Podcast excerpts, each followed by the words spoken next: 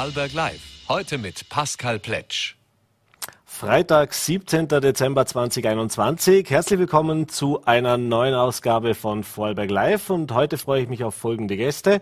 Zum einen darf ich begrüßen die Landesschulsprecherin der BAS Anne Urbanek, dann freue ich mich auf die Bürgermeisterin der Gemeinde Regal Alexandra Martin und den Anfang waren wir jetzt hier im Studio, freue mich auch sehr, Sie begrüßen zu dürfen, Lea Putz-Erath vom Female Vorarlberg. Schönen guten Abend, herzlich willkommen im Hallo, Studio. Hallo, danke für die Einladung. Ja, Frau Putz-Erath, eigentlich wollen wir uns über Projekte unterhalten, das Sie im letzten Jahr mit begleitet haben, das jetzt seinen Abschluss gefunden hat und auch äh, für, ja, für einige doch Erkenntnisse und auch einige Learnings für die Zukunft in sich hat. Aber wir müssen natürlich aufgrund des aktuellen oder der aktuellen Ereignisse mal leider Gottes wieder mit einem traurigen Thema beginnen, nämlich mit dem Thema Femizide. Jetzt hat es gestern in Hohenems eine Bluttat gegeben. Jetzt ist zwar die Hintergründe noch nicht ganz geklärt, aber zumindest steht der Verdacht im Raum, dass es auch hier wieder dazu gekommen ist, dass ein Lebensgefährte seine äh, Freundin oder Lebensgefährtin attackiert hat, äh, mit tragischem Ausgang. Sind beide, sowohl der mutmaßliche Tatverdächtige als auch die Frau, zu Tode gekommen. Es ist der zweite in Vorarlberg innerhalb kurzer Zeit. Im Oktober hatten wir in Bürs schon einen Fall. Äh, insgesamt ist es der 31. Femizid in Österreich. Äh, neue tragische Höchstzahl. Ähm, jetzt ist natürlich die Frage, äh, haben Sie Erklärung dafür, dass es jetzt tatsächlich auch so häufig gegeben hat? Und waren Sie auch überrascht, dass es jetzt in Vorarlberg so einen Fall gegeben hat jetzt wieder? Also überrascht, dass es in Vorarlberg so einen Fall gibt, ähm, bin ich nicht. Es war, äh, wenn man so sagen will, nur eine Frage der Zeit, weil es ist hier nicht anders wie im Rest von Österreich. Ähm, und und äh, jeder, jeder Femizid ist einer zu viel. Das ist die Spitze des Eisbergs, was wir sehen an Gewalt an Frauen, wenn ein Tötungsdelikt vorkommt. Mhm. Ja. Jetzt äh, hat man gesagt, äh, zumindest in der ersten Erkenntnis der Polizei gehen davon aus, dass es einen Streit gegeben haben dürfte. Das haben auch Nachbarn so berichtet. Äh, allerdings war das Paar offensichtlich nicht durch frühere Gewalttaten auffällig. Äh, ist das etwas, was Sie vielleicht ein bisschen überrascht? Das heißt, dass da jetzt keine Vorgeschichte, zumindest keine bekannte Vorgeschichte geherrscht hat und eigentlich alle rundum sagen, ja, das auch das überrascht mich nicht, weil ähm, genau da reden wir vom Dunkelfeld der häuslichen Gewalt. Das ist das, was unsichtbar bleibt, dass wir alle nicht sehen. Ähm, vielleicht mal man eine Vorahnung bekommt als Nachbarin oder Freundin, aber das ist auch gerade das, wo wir uns dafür einsetzen, dass man auch mal nachfragt, ähm, andere anspricht, wie geht's dir eigentlich, ähm, äh, wie, wie wird mit dir gut umgegangen. Also ähm, und ein Familienstreit, ein Partnerschaftsstreit, ja man kann sich streiten über, über äh, die Socken in der Waschmaschine, aber hier sprechen wir ja von einem Gewaltakt mhm. in dem Paar, mhm. an der Frau. Jetzt sind Sie natürlich dafür da, dass sich Frauen an Sie wenden können. Mhm. Sie machen sehr, sehr viel Aufklärungsarbeit. Mhm. Jetzt hat es offensichtlich in diesem Fall wieder nicht gereicht mhm. oder war eben leider Gottes keine Möglichkeit da, dass es da frühzeitige Erkenntnisse oder Hilfe mhm. gegeben hat. Ähm, nutzen wir die Gelegenheit nochmal, vielleicht auch um jetzt mhm. gerade das Thema bevor wir dann zur psychischen mhm. Gewalt kommen, das Thema jetzt wirklich der physischen Gewalt uns mhm. noch mal kurz anzusehen. Ähm, warum ist es denn immer noch so schwierig, dass sich Frauen melden und vor allem, was sollte man jetzt auch tun? Also Sie haben es gesagt, als Nachbar oder eben auch als mhm. Betroffener. Mhm. Da macht es eigentlich keinen Unterschied, ob äh, psychische oder physische oder sexuelle Gewalt. Ähm, was kann man tun? Man äh, soll seiner Intuition auf alle Fälle mal vertrauen, wenn man betroffen ist und spürt, etwas passt nicht, es wird mit mir nicht so umgegangen, wie ich das möchte, dann soll man seiner Intuition vertrauen und ähm, äh, seinen Selbstwert spüren und mit irgendwem mal drüber reden. Im besten Fall einmal einer guten Freundin oder einer Vertrauensperson oder eben der Anlaufstellen im Land. Mhm. Ähm, wenn man schon wirklich Sorge hat um das eigene Leib und Leben, natürlich immer die Polizei auch kontaktieren, ähm, wenn man Sorge hat, dass man vielleicht irgendwann mal flüchten muss ähm, kann man sich schon als Tipp mit einer Freundin ein Codezeichen vereinbaren oder auch wichtige Unterlagen schon woanders in Kopie zumindest deponieren. Mhm. Also man kann schon, wenn man sich bedroht fühlt, Vorsorge treffen. Mhm. Dann kommen wir jetzt zu dem Projekt. Äh, ich habe heute die Pressesendung gesehen, äh, da, da, steht drin die positive Bilanz. Das ist jetzt ein ja. bisschen schwierig natürlich von der positiven Bilanz zu sprechen, wenn wir jetzt so einen aktuellen tragischen Fall haben, aber nichtsdestotrotz.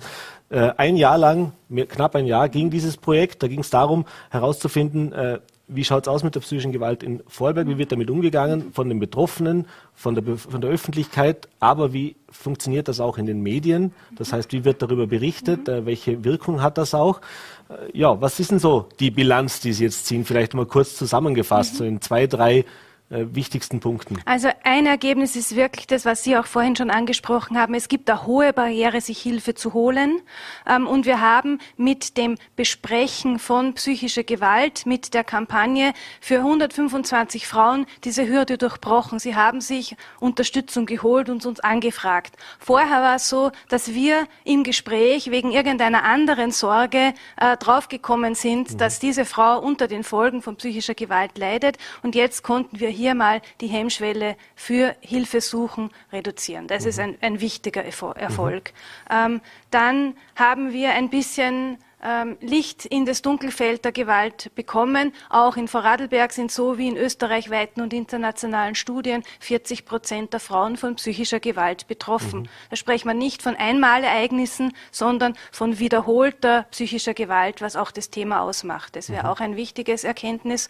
Und ähm, das Dritte ist, ähm, dass die Medien in Vorarlberg schon ähm, ähm, im Vergleich zu österreichischen Medien sehr gut berichten über Gewalt mit einem hohen Maßstab, aber es gibt durchaus noch ein bisschen Luft nach oben. Ähm, beispielsweise ähm, Sex, Attentat wäre jetzt ein Wort, das in der Berichterstattung nicht richtig wäre, weil Sex ist was, was Freude macht, mhm. ja, beispielsweise. Mhm. Diese Diskussion gibt es ja auch immer wieder, gerade wenn es solche Femizide gibt. Mhm. Da, heißt es dann in den Ausland Beziehungstat. Äh, das ist ja, glaube ich, auch was, was äh, aus Sicht der Experten mhm. nicht so gern gelesen mhm. wird. Ja, und da muss man einfach immer ein bisschen abwägen, wie ohne Verharmlosung einfach klar zu benennen, aber auch nicht mit zu viel Details. Also 45 Messerstiche mhm. und äh, drei Ohrfeigen da genau zu betiteln, das ist wiederum auch äh, zu viel, weil mhm. dann geht das Kino im Kopf los. Mhm.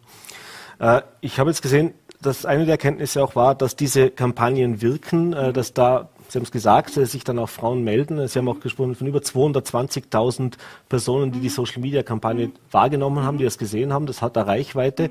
Aber Sie haben auch gesagt, dass das relativ schnell wieder äh, verklingt. Also wenn ja. solche Kampagnen vorbei sind, dann, dann, verpufft die Wirkung auch recht schnell wieder. Wir haben das genau beobachten können mit den Klickraten auch auf, auf der Homepage www, weil es Zeit ist AT. Mhm. Ähm, bei den Kampagnenspitzen mit hoher Aufmerksamkeit, Zeitung, Online, äh, Fernsehen, da wurde auch viel Information geholt und zum Beispiel jetzt November, Dezember waren wieder recht wenig äh, Klicks, wenig Information. Mhm. Also da sieht man einen direkten Zusammenhang und für uns bedeutet das, wir müssen uns bemühen, immer so ein gewisses Störfeuer an Aufmerksamkeit äh, zu erreichen. Mhm. Äh, jetzt haben wir im Jänner uns ja schon unterhalten, auch damals war Corona natürlich schon ein Thema. Äh, Jetzt haben wir noch mal ein Jahr, äh, noch mal zwei Lockdowns äh, zwischenzeitlich mhm. hinter uns gebracht und die Situation in der Gesellschaft ist nicht entspannter, im Gegenteil ist eine angespanntere. Wie erleben Sie das? Äh, hat, hat das Auswirkungen tatsächlich auf das, was Sie mitbekommen in Ihrer Arbeit? Ähm, jetzt muss ich ehrlich sein, ich bin ja gerade in Karenz. Mhm. Ähm, also so tief ins, in die Arbeit im Female habe ich momentan nicht den Einblick, aber was mir meine Kolleginnen ähm, immer wieder berichten, ist, dass es weiterhin viele Anfragen gibt, ähm, dass es keine Entspannung gibt, sondern dass die Situation gleich ist wie, wie am Anfang. Mhm. Und jetzt haben wir vielleicht am Schluss jetzt, oder am Schluss, ganz immer noch nicht am Ende, aber gegen Ende zumindest, äh, der die Zeit schon recht weit ist, äh, noch die Einschätzung auch. Das ist so ganz spannend. Sie haben da zwei Flyer auch bei dieser Aussendung äh, beigefügt, mhm. äh, damit wir ein bisschen einen Begriff auch dafür haben, mhm. was diese psychische mhm. Gewalt bedeutet. Also mhm. das muss ja nicht zwangsläufig bedeuten, dass ich jemanden beleidige, mhm. äh, herabwürdige im Sinne von äh, ganz profanen Beleidigungen, sondern das fängt schon viel früher an. Mhm. Und äh, ja, vielleicht können Sie uns kurz sagen, Sie haben da ein paar Beispiele drauf. Also als bestes Beispiel, ohne mich bist du nichts.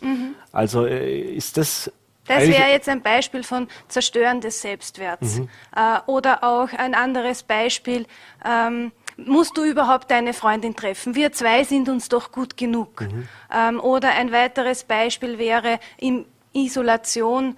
Zehn Prozent der befragten Frauen berichten, dass sie, sie, ihnen der Autoschlüssel schon mal weggenommen wurde oder sie nicht das Haus verlassen durften. Mhm. Ähm, das sind Zahlen von Vorarlberg. Also das wären auch weitere Beispiele. Mhm. Ja Was raten Sie denn, wie man da am besten dagegen vorgehen kann? Das heißt, wann, wann sollten bei einer Frau die Alarmglocken läuten? Weil, sage jetzt mal, wenn jetzt mal jemand sagt, wir zwei sind uns doch genug, dann könnte man ja auf der anderen Seite auch sagen, ist eine sehr romantische Vorstellung, mhm. äh, aber genau, ja. Genau das ist das, das Perfide an, an, an dieser Form von Gewalt, ähm, dass wir, dass das einmal gesagt äh, und gefühlt in der Romantik äh, vielleicht sich ganz gut anfühlt und gerade passt. Aber vielleicht zehn Wochen später, wo die große erste Liebe vielleicht abgeklungen ist und es immer noch ganz äh, ähm, vorgeschlagen wird, dann ist es eben das, wo wir sagen, vertrau auf deine Wahrnehmung, auf deine Intuition. Sobald es beginnt, dich einzuschränken, ähm, sollten die Alarmglocken schon klingeln. Mhm. Und spätestens, wenn dann so Punkte auftauchen, wie eben, Sie haben es auch gesagt, gib mir dein Handy, gib mir deinen mhm. Autoschlüssel, mhm. wenn es dann schon in die Kontrolle hineingeht. Mhm. Genau, genau, genau. Ist, ist das ein Phänomen, das Sie jetzt auch vielleicht erlebt haben in diesem Jahr in dieser Studie? Sind das jüngere Frauen, sind das ältere Frauen? Geht das querbeet? Das geht quer durch alle Altersstufen. Wir haben bei den äh, Jüngeren ein bisschen eine höhere, äh, höhere ähm, Betroffenheit. Das geht aber auch in Richtung Online-Gewalt. Ähm, ja? Also die, die ähm, ähm, Stalking wäre das falsche Wort, aber äh, wo, es auch in Chats und so weiter geht. Ja. Mhm. Und sind diese Frauen dann vielfach in, in, Lebensgemeinschaften wohnen die zusammen, leben die zusammen? Also oder wissen Sie da was drüber? Oder ist das auch, wenn Sie es gesagt haben, mhm. äh, gerade in, in, in, ich sage jetzt mal in jungen Jahren, wenn das, mhm. wenn das Menschen betrifft, dann gibt es ja heute die mannigfaltigsten Beziehungsformen. Ja. Das muss ja nicht diese klassische, wir leben ja. unter einem Haushalt Es gibt sein. beides. Es gibt es, ähm, vor allem bei der sexuellen Gewalt kennen wir es ähm, in Beziehungen oder nicht in Beziehungen. Mhm. Wir haben das jetzt mit erhoben, aber noch nicht im Detail äh, ganz genau ausgewertet. Mhm. Blick in die Zukunft. Jetzt haben Sie das ja gemacht. Mhm. Sie haben gesehen, es hat offensichtlich auch gewirkt. Zumindest für diese 125 Frauen hat es definitiv gewirkt, denn die haben sich jetzt diese Hilfe gesucht. Äh, wie soll es jetzt weitergehen? Also was wir auch gemacht haben in dem Projekt ist, wir haben ein Screening-Tool entwickelt für unsere Fachkolleginnen und Kollegen, für uns selber, ähm, wo wir anderen Fachkräften, psychosozialen Fachkräften etwas in die Hand geben, wo sie nachfragen können, wo es ihnen ermöglicht wird, auch dieses heikle Thema anzusprechen in der Beratung. Mhm. Das ist das Erste und das ist der nächste Schritt, dass das auch breit bei den anderen Einrichtungen verteilt wird. Mhm. Das Zweite ist, wir haben den Workshop und das 15 Minuten Input entwickelt, das auch erprobt wurde und ähm, das wird, bieten wir weiterhin an im Female, dass man also eine, äh, zum Beispiel könnte eine Gemeinde so einen zweistündigen Workshop anbieten für, mhm. für, für interessierte Frauen. Mhm. Ähm, und das kostet dann nur ganz wenig. Mhm. Und ähm, als drittes natürlich, wir haben diese Kompetenz jetzt verfestigt und wir sind weiterhin für alle Frauen da, die sich zu dem Thema an uns wenden möchten. Mhm. Zum Abschluss vielleicht noch kurz, wenn ich jetzt selber als Betroffene vielleicht das Gefühl habe, da passt was nicht. Mhm. Oder ich, ich habe jetzt das auch gelesen vielleicht, habe da gesehen, na, diese Sätze, die kommen mir bekannt vor, die habe ich auch schon mal gehört. Äh, Sie haben ja auch ein paar Tipps auf diesen mhm. Flyern auch drauf, was man machen kann.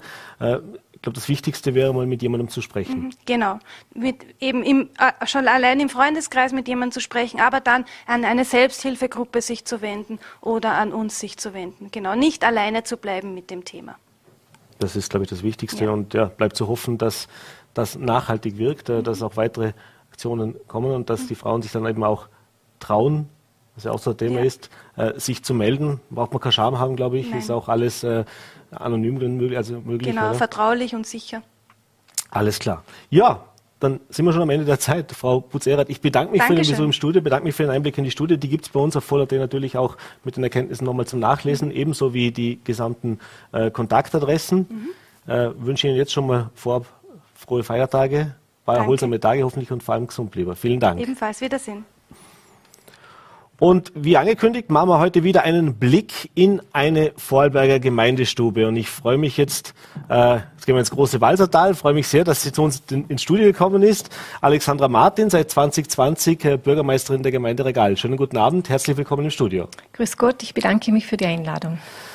Ja, Frau Martin, Regal im großen Walsertal. Äh, eine kleine, aber feine Gemeinde. Ich glaube, ein bisschen mehr wie 800, 877 Einwohner ist die letzte Zahl, die ich habe. Äh, ähm, aber nichtsdestotrotz natürlich mit all den Aufgaben, mit all den Sorgen, Nöten und auch den Herausforderungen, die man in einer kleinen Gemeinde hat. Sie haben ja gesagt, gestern war jetzt gerade die Gemeindevertretungssitzung äh, mit dem Budget, also wo das Budget beschlossen worden ist fürs kommende Jahr. Und äh, fangen wir gleich mit den Finanzen an, gehen wir gleich in Medias Res. Äh, wie sieht es denn aus mit den Finanzen in der Gemeinde Ragal? Ja, es ist ganz sicher eine Herausforderung, wenn man weiter sich entwickeln möchte und auch Projekte weiter umsetzen möchte oder neue anreißen möchte, dass man das gut durchdenken und auch planen muss. Und äh, das versuchen wir natürlich. Mhm. Aber es wird sicher herausfordernd ich stelle mir das für eine ganz eine kleine Gemeinde auch schwierig vor, weil sie haben natürlich jetzt nicht die große Industrie, das heißt, die Steuereinnahmen sind, sage ich jetzt mal, überschaubar in einer kleinen Gemeinde, aber die Herausforderungen sind natürlich trotzdem da. Es gibt eine Kleinkinderbetreuung, es gibt eine Volksschule, also die Infrastrukturaufgaben sind ja nicht viel anders wie in einer großen, bei einem kleineren Rahmen. Was sind denn so die größten Projekte, die fürs nächste Jahr anstehen, jetzt, die auch in diesem Budget jetzt hier einen Widerklang finden? Genau, also wir haben letztes Jahr gestartet mit dem Glasfaserausbau. Und das möchten wir sukzessive umsetzen. Und da ist auch nächstes Jahr ein Teil geplant. Dann äh, haben wir den Kanalkataster in der Endphase. Da sind wir froh, wenn wir das abschließen können. Mhm. Wieder ein Brocken weg. Und äh, noch eine Forststraße ist geplant. Also es sind so die großen Sachen. Wenn das möglich ist und klappt, hätten wir das gern realisiert. Jetzt gibt es natürlich auch Kinder und Jugendliche in Ragal äh, und es gibt eine Volksschule, äh, die hat, so jetzt habe ich die Zahlen leider kurz nicht da, aber die hat um die 40 Kinder, glaube ich, die sie, genau. die, sie, die sie in der Volksschule betreuen. Es gibt einen Kindergarten ja. und äh, es läuft noch eine Suche nach einem Jugendraum tatsächlich. Jetzt habe ich gesehen, in den Jahren 2018 war die Wanderungsbilanz eine negative. Das heißt, Sie haben davon mhm. gelitten, dass es mehr Abwanderung gab wie Geburten. Jetzt hat sich das wieder gedreht. Äh, welchen Stellenwert haben denn die Kinder und Jugendlichen tatsächlich für die Gemeinde Regal? Also sehr einen großen, weil durch das, dass äh, wir noch pendeln, die meisten pendeln aus, brauchen wir eine gute äh, Versorgung für die Kinder. Wir haben auch eine Spielgruppe, mhm. die darf ich noch erwähnen, die ist sehr gut besucht und sehr etabliert, also das ist ein ganz gelungenes Werk. Und so äh, äh, sollen sich Familien wohlfühlen und auch die Möglichkeit haben, dass auch Frauen wieder arbeiten können und das ist uns sehr wichtig doch. Mhm. Ist, findet man das ein Auslangen? Also mit der Schule nehme ich an, mit den 40, das dürfte sich ausgehen, aber gerade die Kleinkinderbetreuung ist in vielen Gemeinden ein Thema, mhm. äh, dass der Bedarf, gerade die Ganztagesbetreuung oder eben die längere Betreuung äh, Zeit ist. Ist das so, sagen Sie, da sind wir auf einem guten Weg? Wir sind auf einem guten Weg, aber wir haben keine Ganztagsbetreuung. Mhm. Also es wird äh, in Modulen angeboten und nach Bedarf gesteuert. Dann ein großes Thema in der Gemeinde ist natürlich das, das Thema Tourismus. Ich ja. habe es gesagt, es sind 877 Einwohner, ist das, was ich jetzt als letzte Zahl habe. Nehmen wir mal die statistische her. Vielleicht ja, genau. ist so der eine oder andere in der Zwischenzeit ja. noch dazugekommen. Ähm, aber Sie haben zumindest die letzten Zahlen, die ich gesagt habe, über 50.000 Nächtigungen, äh, jetzt zumindest vor Corona-Zeiten. Jetzt ja, gehen genau. wir davon aus. Das heißt, das ist natürlich nicht nichts in der Saison. Ähm, viele kommen zum Wandern, aber natürlich auch zum Skifahren oder eben auch um die Umgebung zu erkunden. Biosphärenpark Großwaldertal ist da ein, äh, ein Beispiel, das ich nennen möchte. Welche Bedeutung hat denn der Tourismus und wie hat sich der jetzt vielleicht auch in diesen letzten zwei Corona-Jahren entwickelt in Ragal? Also der Großteil dieser Nächtigungen äh, finden beim Campingplatz in Plazera mhm. statt und sonst eben auch in kleinen, also in, in Familien mit Zimmervermietung. Und in diesen zwei Jahren wurden sie sehr belastet. Also es ist einfach nicht planbar und äh, die Gäste würden gerne kommen, man kann sie aber nicht einladen oder sie dürfen nicht kommen. Und es ist ein schmaler Grad, dass äh, sie irgendwo ausweichen oder ob sie wiederkommen. Und so äh, ist es eine Herausforderung, dass, dass diese Betriebe bestehen bleiben können und laufen, wenn das wieder offen geht. Mhm. Also das ist schon äh, schwierig. Mhm. Sie haben im Vorgespräch kurz gesagt, die Lifte laufen aktuell. Das ja, genau. Heißt, das ist ein wichtiges Angebot, glaube ich, auch für die für die, für die Bewohner selber, also gar nicht sehr für die Touristen auch, oder? Für die Bewohner und auch für die Touristen es ist ein ideales Familienskigebiet, wo man die Kinder auch relativ äh, äh, viel, also sie dürfen selbstständig sein und das ist einfach toll und sie fühlen sich wohl. Also das kann man sagen, passt sehr gut. Wie waren die Herausforderungen jetzt rund um diese Corona-Regelungen auch bei Ihnen? Haben Sie das mitbekommen? Wird das gut angenommen auch an jetzt den ersten Betriebstagen oder also gibt es da schon noch die ein oder anderen Kinderkrankheiten? Ich denke, wir sind da im Schnitt. Also es gibt, es gibt beide Seiten und irgendwie muss man, muss man das so handeln, dass wir rauskommen und dass es für alle passt. Aber ich denke, das ist zu schaffen. Jetzt habe ich es vorher gesagt, Wandern ein großes Thema und das hat sich in den letzten zwei Jahren sogar noch gesteigert. Das heißt also, man hat wieder entdeckt, Urlaub im Lande oder Urlaub in Österreich, das kann ja doch auch was, äh, auch im Sommer, also eigentlich ganzjährig, Herbst, Sommer, Frühling, jederzeit, war teilweise natürlich auch zwangsweise, wenn man nicht verreisen konnte, äh, aber jetzt bieten sie natürlich auch viele Naturschönheiten, ich habe gesagt, diesen Biosphärenpark ist natürlich nur einer der Beispiele, es gibt unzählige Möglichkeiten, wo man da sich in der Natur, in der wirklich noch teilweise unberührten Natur bewegen kann. Äh, Wie nehmen Sie das für die Zukunft vielleicht auch mit, dass wir was Positives auch mitnehmen? War das jetzt vielleicht auch was, wo Sie gemerkt haben, da gibt es noch Entwicklungspotenzial, da können wir noch was machen? Also die großen Ziele bei uns sind die Alpen oder der Walderlebenspfad oder halt auch für den Tagestourismus. Und das muss ich sagen, das äh, wird schon geschätzt und ist auch wieder entdeckt worden und sehr gut besucht in den letzten zwei Jahren. Und ich denke, dass da was da bleibt und der eine oder andere auch innerösterreichische Gast äh, gesehen hat, dass es in Vorarlberg sehr schön ist und dass man da gut Urlaub machen kann. Und das, ich hoffe, das bleibt. Mhm. Ein großes Thema wird die nächsten Jahre sicher auch das Thema Klimaneutralität, das Thema äh, Klimaschutz sein. Jetzt habe ich gesehen, es gibt eine Fernwärmeanbindung, wenn ich mich richtig genau. Bin, da, da, die Gemeinde hat gerade Ausschreibung auch für die neue äh, fürs Material, für das Häckselmaterial. Genau. Äh, welche Bedeutung hat denn Klimaschutz oder Klimaneutralität äh, auch für so eine kleine Gemeinde vielleicht? Das Walsertal ist da sehr gut. Also wir stehen da sehr gut in, den, in der also Eigen Selbstständigkeit in der Klimaneutralität. Wir sind auch jetzt, äh, gerade vor einem Monat haben wir das beschlossen, dass wir in die Klarphase 2 eintreten. Also nicht so ganz reibungslos, es ist doch immer wieder ein neuer Schritt und man muss sich das gut überlegen, was man machen möchte, aber wir sind ständig dran. Wir haben ja schon einen CAM-Manager, mhm. schon, schon ein paar Jahre und wir sind auf einem guten Weg. Mhm. Wie wichtig ist denn auch die Gemeindezusammenarbeit? Auch im, Groß, im Großwalsertal ist es so, dass die Gemeinden eng zusammenarbeiten, dass eine Gemeindekooperation, ich glaube, gerade für eine kleine Gemeinde wichtig ist. Es geht ja auch Beispiel die Mittelschule natürlich haben sie jetzt nicht im Ort, da pendeln die Kinder aus. Das heißt, man teilt sich auch Aufgaben. Äh, ist das auch was, wo man sagen muss, das wird sich in der Zukunft noch verstärken? Das denke ich sehr doch. Also ich hoffe, dass das auch optimiert wird, weil es ist eine Hilfe. Oder wenn das nicht jeder muss äh, alles selber äh, organisieren oder umsetzen, kann, können, kann jeder davon profitieren. Und genau so ein Tal oder so, das eh schon über eine Regio zusammengeschlossen ist, hat da sehr wohl Potenzial. Mhm.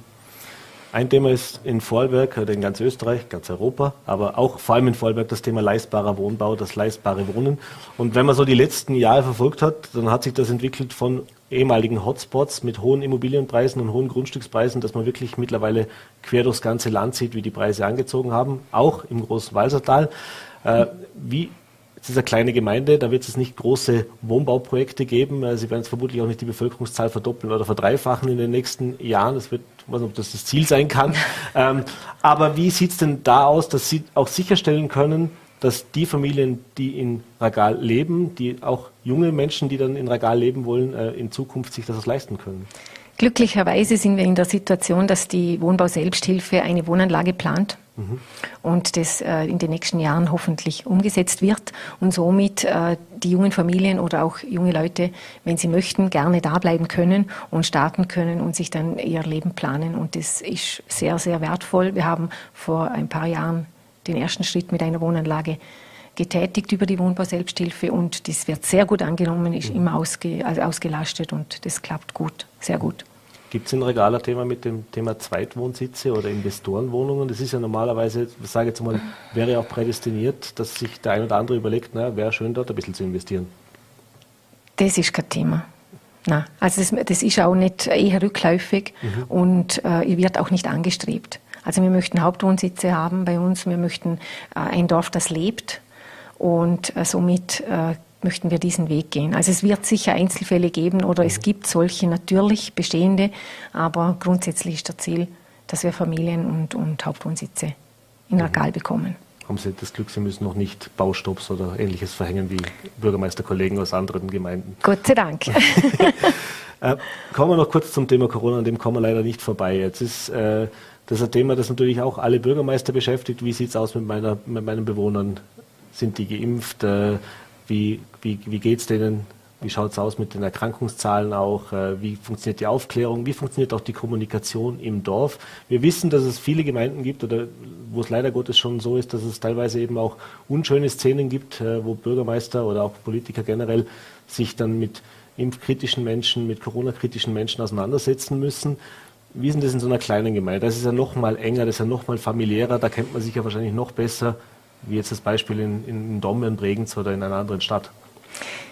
Grundsätzlich kennen wir natürlich uns untereinander alle oder ziemlich alle und somit kann man oder kennt man äh, die Leute besser und kann sie abholen. Mhm. Und auch auf die Bedürfnisse besser eingehen. Und da sehe ich die Chance, dass man vielen auch, also für mich ist das Thema sehr mit Angst behaftet. Mhm. Und äh, da muss man ansetzen und da muss man abholen und informieren und äh, Plattformen bieten, um diese Ängste auszuräumen. Mhm. Und auch Möglichkeiten bieten, wie das Testen oder so, dass, dass man auch immer wieder, auch wenn man geimpft ist, noch einmal eine Sicherheit hat. Und das äh, bieten wir an und da unterstützen wir. Und was gewünscht wird, also wird versucht zu realisieren. Wie sehen Sie auch die Situation Ihrer Gemeinde jetzt in dieser ganzen Corona-Pandemie? Wir wissen nicht, wenn es vorbei ist. Äh, jetzt, wie gesagt, äh, eine kleine Gemeinde, aber trotzdem, viele rechnen damit, es geht noch länger. Das ist mit Einbußen verbunden. Im Tourismus könnte es natürlich wieder mit Einbußen auch verbunden sein. Äh, ist das ein optimistischer Blick ins Jahr 20, 2022 oder doch noch die ein oder andere ja, Sorge, die da mitschwingt? Es ist sicher noch eine Sorge dabei, aber grundsätzlich denke ich, dass irgendwann äh, das in diese Richtung gehen müssen, dass wir das akzeptieren oder mit damit leben können und einen Weg finden, äh, wieder zurückzukehren in eine nahezu Normalität und eine Offenheit wieder und das Verhalten sich wieder gut hoffentlich ändert und aufgeschlossener wird. Und eine letzte abschließende Frage noch. Sie sind 2020 zur Bürgermeisterin gewählt worden. Das ist jetzt ein bisschen mehr wie ein Jahr her. Äh, wie hat sich denn Ihr persönliches Leben in diesem Jahr verändert? Äh, wie ist jetzt auch die Realität als Bürgermeisterin zu dem vielleicht, wie man sich es vorher vorgestellt hat? Also ganz kann man sich es nicht vorstellen. Einen Einblick hatte ich, also durch meine Arbeit. Aber es ist spannend, herausfordernd, es ist wahnsinnig viel an, an, an, Aktionen oder Tätigkeiten, die man lernt und erfahren darf und besuchen darf. Und natürlich, es gibt auch immer auf jeder oder jeder Seite mal eine, Schatten, eine Schattenseite oder einen Moment, nicht wo nicht Tag so gleich schön, genau, so, genau.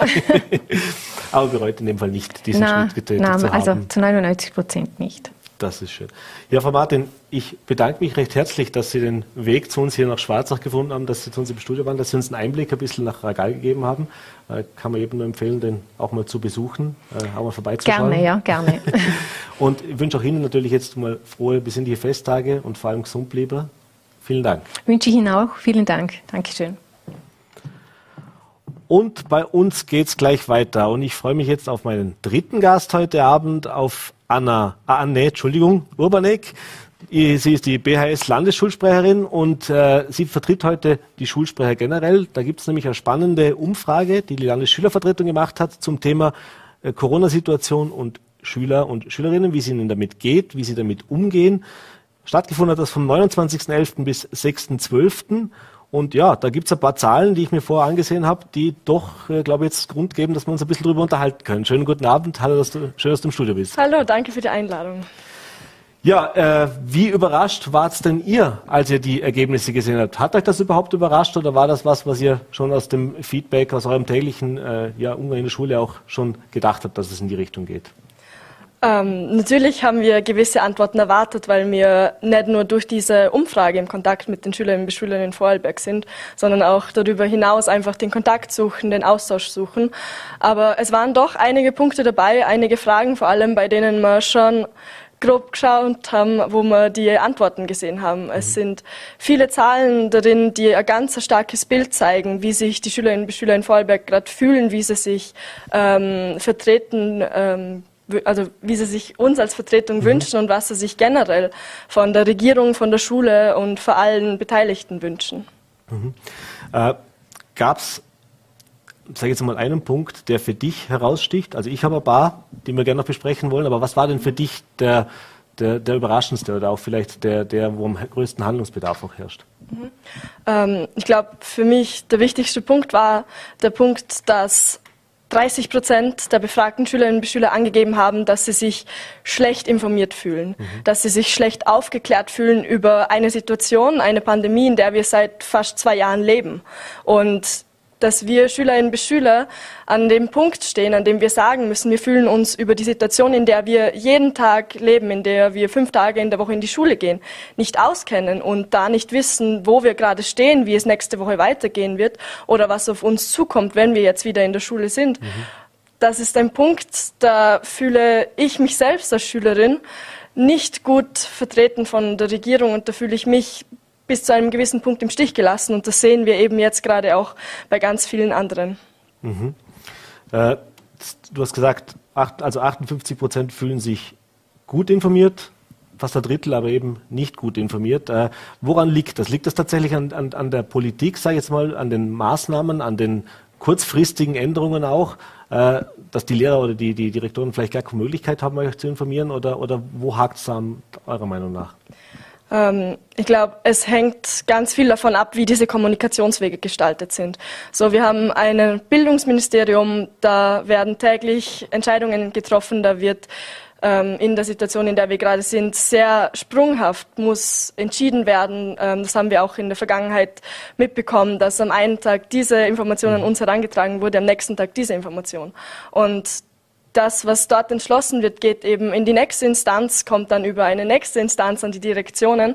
Und wenn diese Instanz, also die Direktionen dann vielleicht diese Informationen nicht genau in der Minute, in der sie sie bekommen, ausschicken, dann ist da wieder ein Punkt, an dem wir Schülerinnen und Schüler warten müssen, bis wir informiert werden. Mhm. Weil von den direkten Entscheidungsträgerinnen kommt wenig bis ganz ganz selten irgendetwas direkt an uns SchülerInnen. Mhm. Wir werden selten mit einbezogen, was natürlich versucht wird, dass das passiert, aber leider nicht in dem Ausmaß, in dem wir es uns manchmal wünschen würden. Mhm. Und ich glaube, an diesen Punkten scheitert es, dass wir eben gut aufgeklärt werden. Aber es hängt auch nicht alles nur von der Politik ab, sondern ähm, glaube vor allem für Schülerinnen und Schüler hängt auch ganz viel noch vom Elternhaus ab, mhm. ähm, weil gerade da sehr viel Meinungsbildung betrieben wird und je nachdem, wie eben das Elternhaus zu den Informationen kommt, wie sie zu den Informationen stehen, wird das eben auch unterschiedlich an die Schülerinnen und Schüler weitergetragen.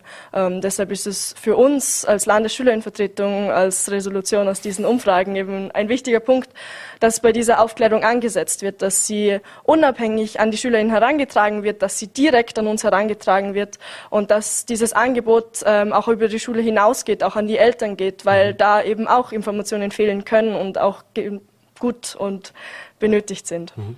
Woher bezieht denn oder der, der, der, Schüler, die Schülerin in, in Vollberg seine Informationen rund um die Corona-Pandemie? Ist es äh, ist Mediennutzung, also sprich Nachrichten, klassisch Zeitungen, Fernsehen und so weiter überhaupt ein Thema? Wird in der Schule darüber gesprochen? Also gibt es da diesen Informationsfluss? Äh, wie, wie funktioniert das aktuell? Mhm. Ähm, natürlich, soziale Medien, ähm, Online-Nachrichten sind ein ganz wichtiger Bestandteil für die Information von uns Schülerinnen und Schülern. Ähm, wir bekommen viel aus Social-Media-Plattformen mit, wir bekommen viel aus den Online-Redaktionen mit ähm, und da sammeln wir uns unsere Informationen hauptsächlich zusammen. Äh, wir stehen viel im Austausch zwischeneinander. Wenn eine Person etwas mitbekommt, ist es sehr wahrscheinlich, dass sehr viele andere das auch in den nächsten Minuten mitbekommen werden. Also die Vernetzung ist da und ähm, ich glaube, dass viel über diese digitale Ebene passiert. Mhm. Eine Zahl, die mich ehrlich gesagt ein bisschen schockiert hat, war das Thema, dass sich 60 Prozent der Schüler schlecht oder sehr schlecht aufgeklärt über das Thema Impfung geäußert haben. Äh, jetzt ist das auch nicht was, was wir seit gestern haben. Also klar, bei den, sage ich jetzt mal, unter 14-Jährigen war es jetzt erst seit kurzem, dass es möglich ist oder dass es äh, jetzt auch zugelassen ist, dass es jetzt auch empfohlen wird. Aber das ist ja doch ein Thema, das jetzt auch schon über ein Jahr eigentlich herrscht und alle sagen uns immer, die Impfung ist unser Weg aus der Pandemie. Und gerade bei den Jungen haben wir natürlich auch eine gewisse Skepsis, eine gewisse äh, Kritik auch an, an, an, ja, an diesen Vorgaben sozusagen. Und du hast vorher auch schon gesagt, natürlich spielt auch das Elternhaus nochmal eine Rolle mit. Auch da gibt es natürlich unterschiedliche Meinungen. Aber äh, heißt das, wenn 60 Prozent der Schüler und Schülerinnen sich schlecht aufgeklärt fühlen, äh, gibt es überhaupt in der Schule Aufklärung, was das Thema Impfen betrifft? Mhm.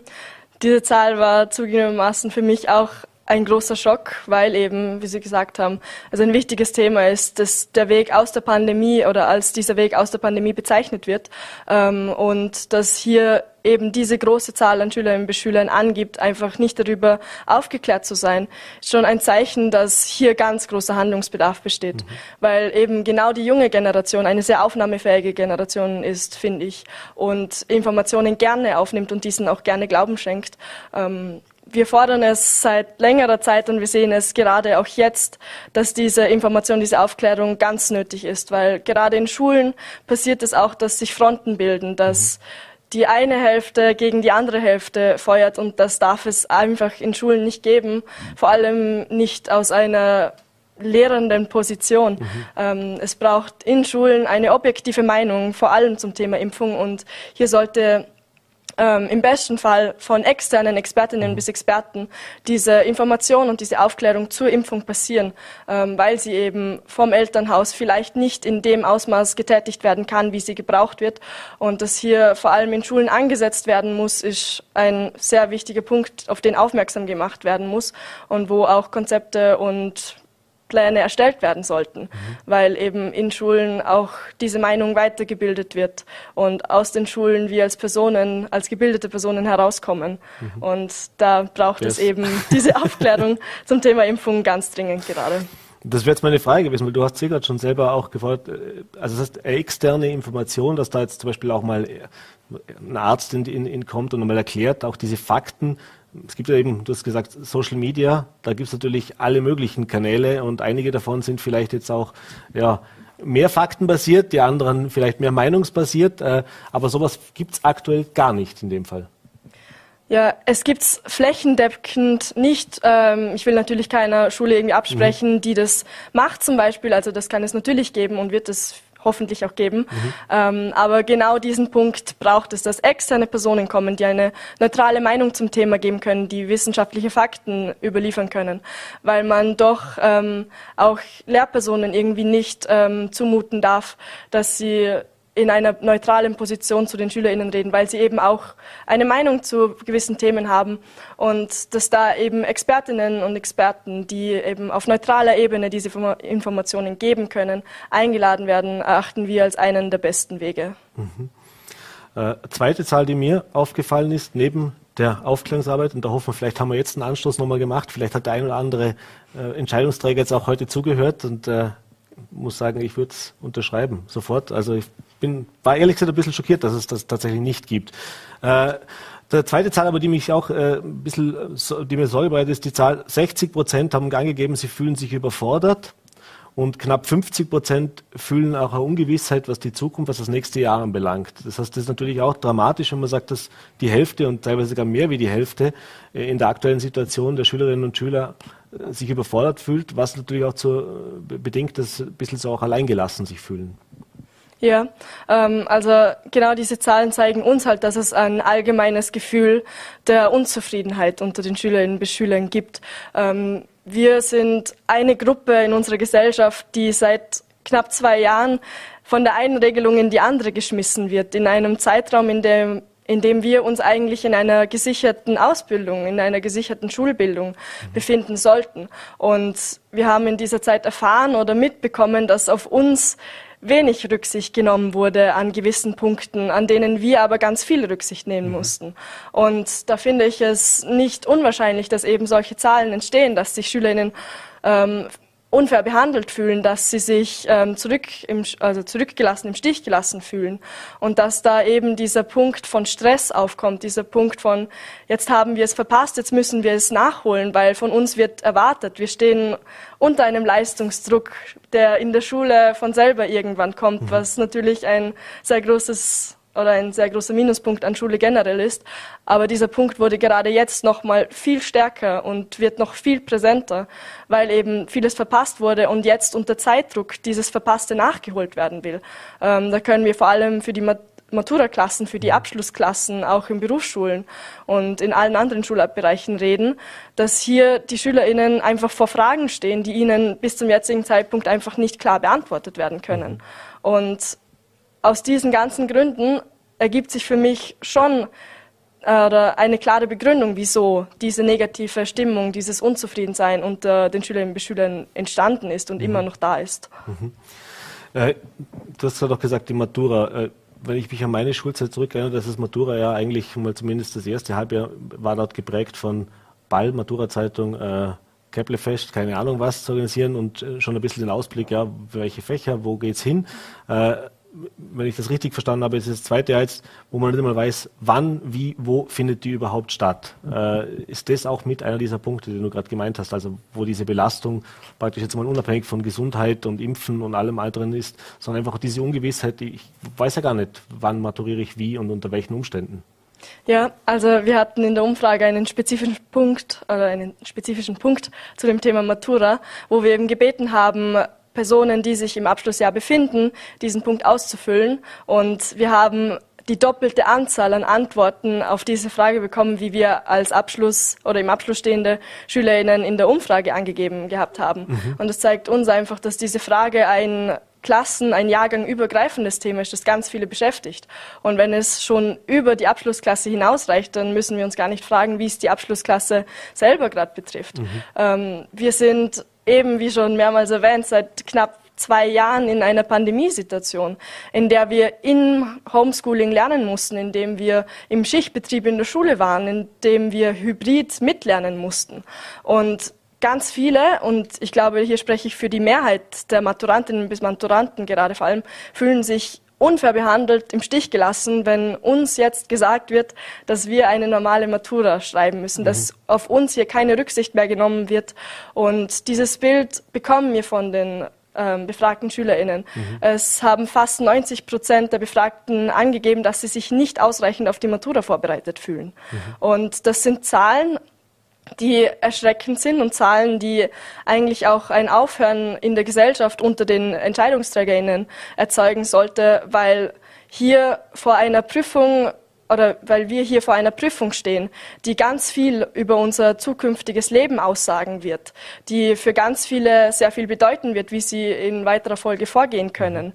Und dass wir hier an einem Punkt sind, an dem sich viele unfair behandelt fühlen, an dem sich fast 90 Prozent nicht vorbereitet fühlen und an dem gerade sehr wenig gemacht wird und sehr wenig ähm, uns entgegengetragen wird, ähm, da sind wir an einem Punkt, wo stark gehandelt werden muss und da auch wirklich mit Nachdruck von uns bei der Sache geblieben wird. Mhm. Jetzt hat ja das Thema Distance Learning, war in den vorigen Lockdowns immer ein großes Thema. Äh, dieses Mal war es ja so, naja, wie soll ich sagen, es ist nicht Fisch, nicht Fleisch. Äh, es war dann die Möglichkeit, ja, kann man machen, muss man nicht. Also die Schulen bleiben offen, die, also die Pflichtschulen natürlich in erster Linie. Ähm, ich habe gesehen in der Umfrage, dass das Distance Learning per se ja gar nicht mal grundsätzlich abgelehnt wird, oder? Äh, ist das auch so eine Erkenntnis? Also, dass auch moderne Lernmethoden, ich sage jetzt mal digital, äh, auch mit Computern und so weiter, da hat sich ja doch einiges getan die letzten zwei Jahre, dass das grundsätzlich von den Schülerinnen und Schülern gar nicht so schlimm gesehen wird, nur eben im Zusammenhang, dass man eben keine Planungssicherheit, dass man nicht weiß, wie, wo, was und sich offensichtlich nicht wirklich jemand auskennt. Ja, also wir haben, glaube durch dieses ganze ins Homeschooling gehen, im Distance Learning sein, einiges dazugelernt und haben auch viel Kompetenzen dazugewonnen. Aber ich glaube, was zu dem Punkt noch wichtig hinzuzufügen ist, dass wir durch dieses im Homeschooling sein auch ganz viele negative Seiten wieder feststellen und herausheben konnten. Wir haben soziale Selektion in einer ganz starken Ausführung wieder erlebt. Mhm. Wir haben miterlebt, dass das Zuhause für ganz viele kein sicherer Ort ist und dass für sie oder für diese ganz vielen Schülerinnen und Schüler einfach die Schule ein Rückzugsort ist, ein wichtiger Ort, an dem sie sich gut fühlen, an dem sie einfach mal eine Auszeit haben, an dem sie eine Struktur im Alltag haben. Mhm. Und das haben wir eben für ganz viele Schüler im Schule im Homeschooling nicht zur Verfügung stellen können. Ähm, es hatten nicht alle Endgeräte. Es geben bis heute ein Viertel der befragten SchülerInnen an, dass sie keine Endgeräte zur Verfügung haben. Und wenn wir vor solchen Tatsachen stehen, können wir nicht verantworten, wie der flächendeckende ähm, Distance Learning Einheiten zu verordnen, wenn immer noch so viele Schülerinnen und Schüler im Stich gelassen werden, mhm. dadurch noch weiter in ein Loch hineinfallen und noch mehr vergessen werden, als sie es vielleicht sonst schon wären. Mhm.